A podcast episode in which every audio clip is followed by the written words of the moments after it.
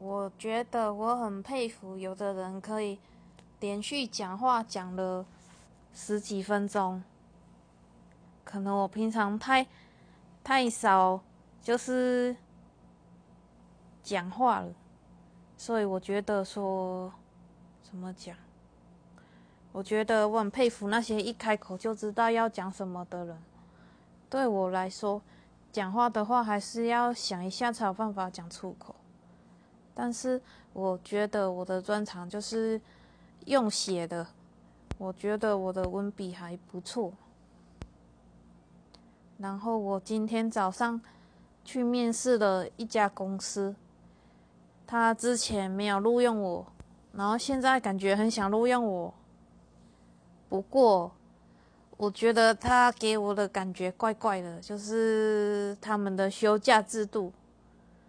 假设你今天上早上九点到晚上九点好了，然后下班了那一段期间，然后接连着要在隔天上班之前的十二小时，他就认为说那就是你的休假。也就是说，如果你接受这一份工作，就等于没有自己的。自由，可能只有半天的自由。我觉得这不是我想要的生活。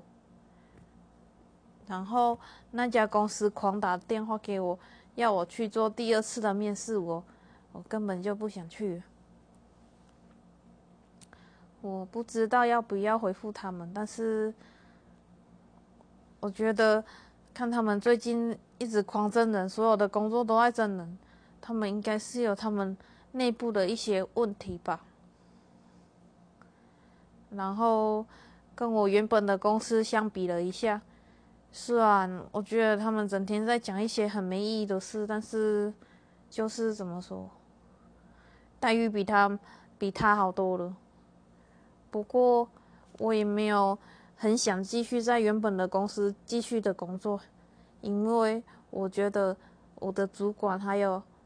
最上面的主管，他们一起装傻，假装不是假装，就是不想面对我要谈离职这件事，也不想了解为什么我这么想走的原因。